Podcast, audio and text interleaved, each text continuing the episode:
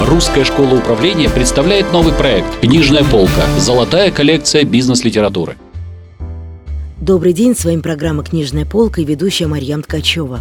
Сегодня много издательств выпускает бизнес-ориентированную литературу, и задача данного проекта – помочь читателям определиться с выбором правильной, интересной, а главное – эффективной книги.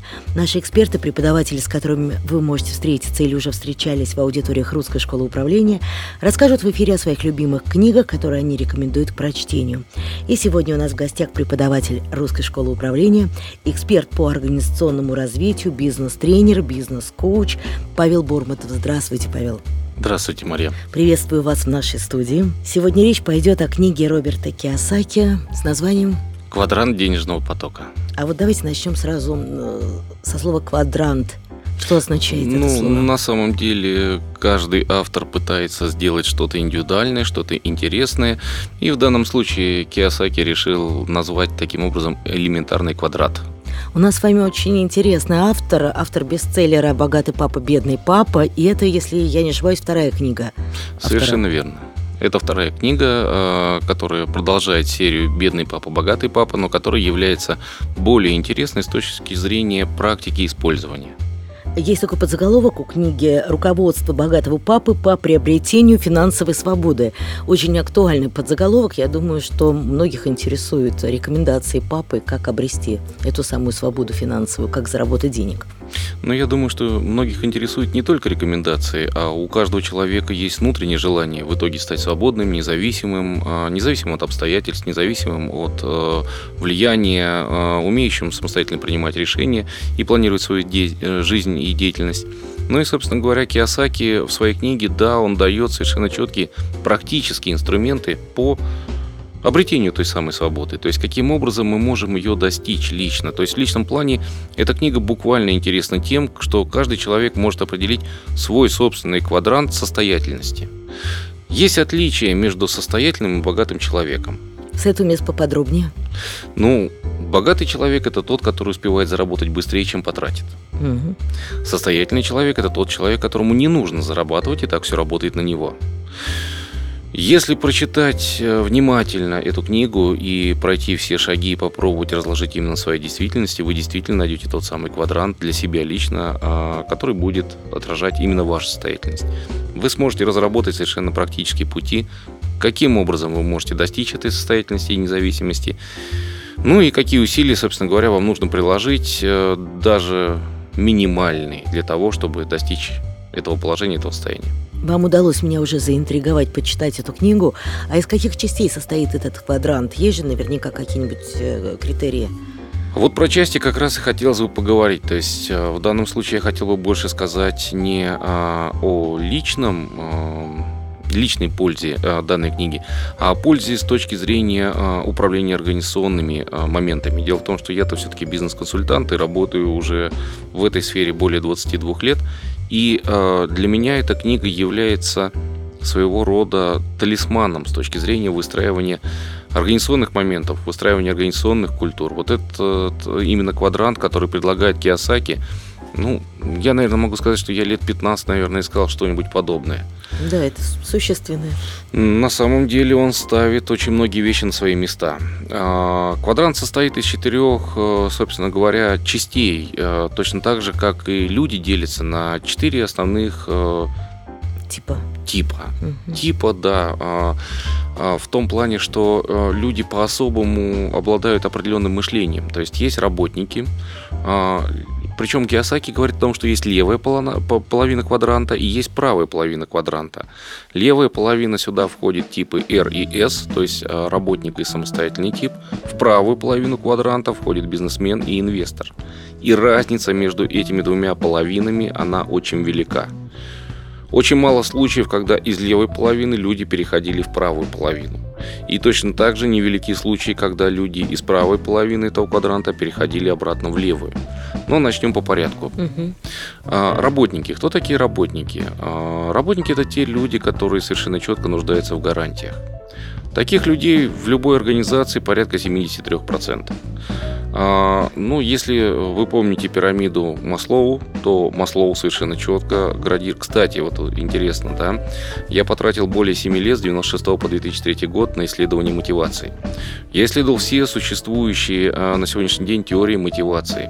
А, задействовал ради этого более сотни компаний с различными формами собственности, и государственные, и негосударственные, и некоммерческие компании, и фонды, и так далее. И я пришел к одному очень печальному выводу, что ни одна из теорий теория мотивации, существующая на сегодняшний день, не работает. В бизнес-процессе не работает. О как. Возьмите человека, выделите его из бизнес-процесса, на него можно надеть любую рубашку. И Адамса, и Лоурела, и гигиенические факторы, и все что угодно. Но как только он входит обратно в бизнес-процесс, теории перестают работать. С другой стороны, тот же самый Абрам Маслоу, Абрахам Маслоу, да, он э, писал про свою те, пирамиду, вот эту угу. вот теорию мотивации. Я не уверен, что она будет работать. Я ее нарисовал просто так. Но она работает. Она очень хорошо работает в коучинге, она очень хорошо работает и в других системах, давая нам понимать именно саму структуру движения человека и управление его э, заинтересованностью, его ориентированностью. Но в организации же люди разные. У кого-то действительно то, что вы говорите, в, в квадрате есть потребность безопасности. Вот. А у кого-то уже творческая реализация. Абсолютно точно. Верхний. Но в любом случае, вот работник, да, работник это, как я уже сказал, 73% наших сотрудников, и они нуждаются четко в гарантиях. У Маслоу ну, э, на первом уровне это э, физиологические потребности, ну, еда, вода, воздух там и так далее.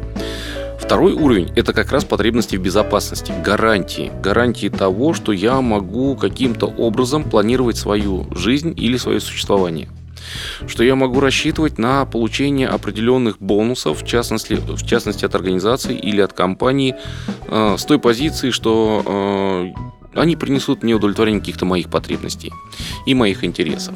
Третий уровень – это уже э, любовь и признание на уровне слов, то есть включенность э, в коллектив. Э, большинство наших сотрудников зависает именно на третьем уровне. Но любой руководитель компании, он хочет, чтобы у него были сотрудники четвертого и пятого уровня. Нам так нужны мотивированные сотрудники, практически крик души любого руководителя. То есть но как сделать их мотивированными? Вот это вот как раз та самая загадка, которая оставляет, остается за семью печатями. У Киосаки есть простые инструменты в книге «Квадрант денежного потока», основываясь на которых можно не стремиться к небесам, но правильно выстроить систему управления сотрудниками. В частности, работники, они нуждаются в гарантиях. Дайте им эти гарантии. То есть, э, причем среди этих работников могут быть и уборщица, и топ-менеджер, который входит э, в топ-100 журналов, журналов Фортуны, например. А, это те люди, которые нуждаются в том, что вот 5 числа а, они будут знать, что они или 10 получат. Подойдут к банкомату, да? Да, ну или просто к кассе. Угу. Вот, а, и получат свою заветную сумму в виде заработной платы, что 20 числа им поступит аванс, но что в течение этого месяца плюс еще придет какая-то социальная защищенность в виде социальной гарантии или социальных пакетов. И эти гарантии для них являются основными, наиболее мощными, ради которых они и готовы вкладываться. Но есть второй тип. Это самостоятельный тип. Что такое самостоятельный тип? Это люди, которые не нуждаются в гарантиях. Это те люди, которые э, совершенно четко знают в своей жизни, что они способны гарантии создать для себя сами – что они всегда смогут заработать на кусок хлеба с маслом, с икрой красной или черной и запотевшей бутылочкой в холодильнике. Ну, то есть у них другие потребности, если мы говорим по пирамиде Маслова. У них да, они находятся на четвертой ступени. Самореализация – это те люди, которые активно э, заинтересованы в достижении пятой ступени, в самоактуализации. То есть оставить после себя след, наследить таким образом, чтобы о нем не забыли.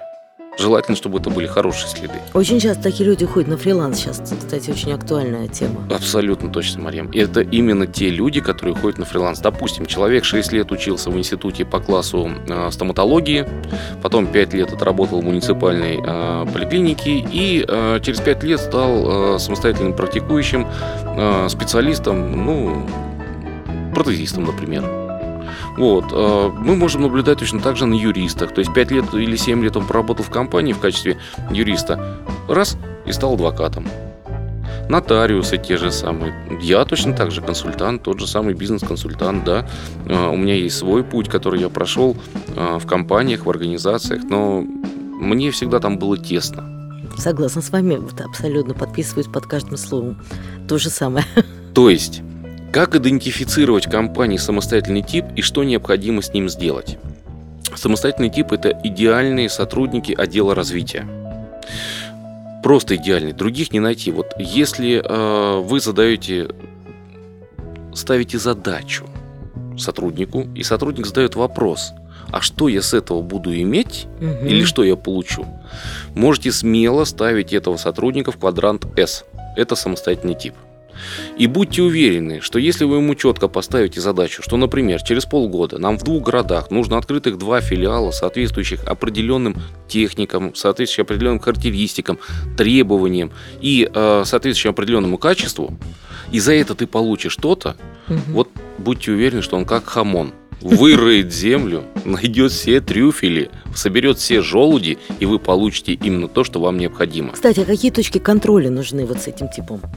Только конечная задача.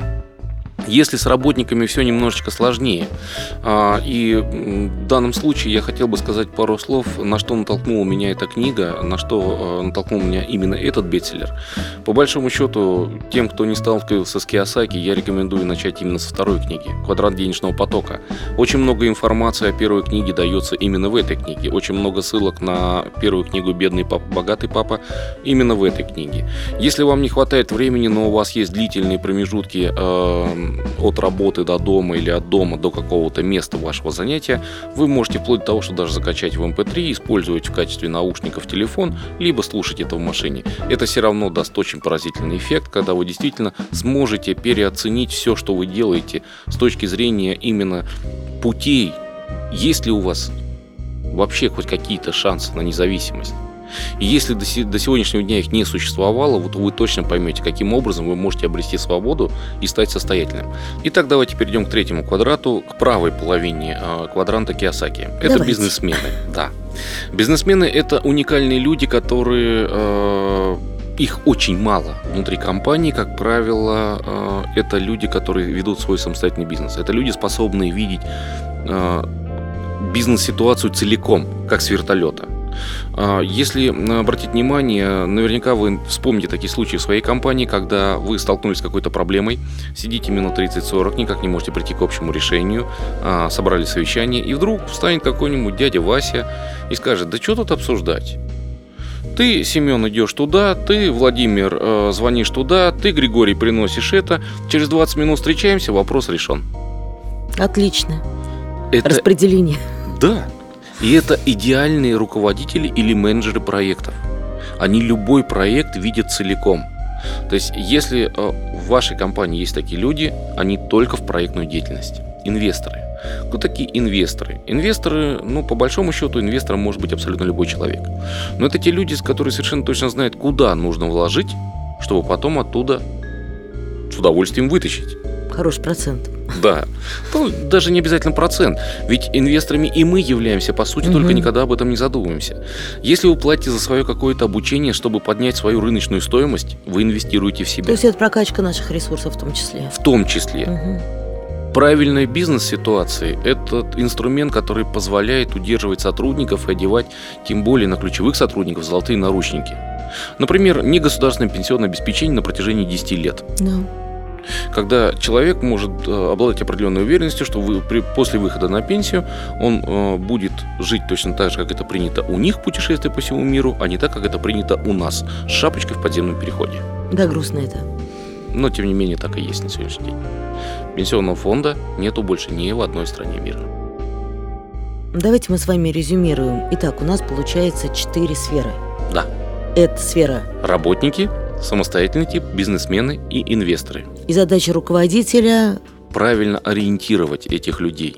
Понять, кто у меня есть, в каком количестве и на что лучше всего мне ориентироваться с тем потенциалом, который есть у меня в компании и в организации. Если он сможет это сделать, то все работники будут эффективными. Все работники будут максимально эффективными, если гарантии будут повернуты к ним лицом. С учетом их потребностей. Совершенно верно. Спасибо большое, Павел, отличные рекомендации. Спасибо вам, Марьям. Я думаю, в этой книге есть много еще интересных тем, которые мы не успели обсудить в процессе нашего эфира, и наши слушатели смогут ознакомиться, уже прочитав книгу. Сегодня у нас в гостях был преподаватель Русской школы управления, эксперт по организационному развитию, бизнес-тренер, коуч Павел Бормотов.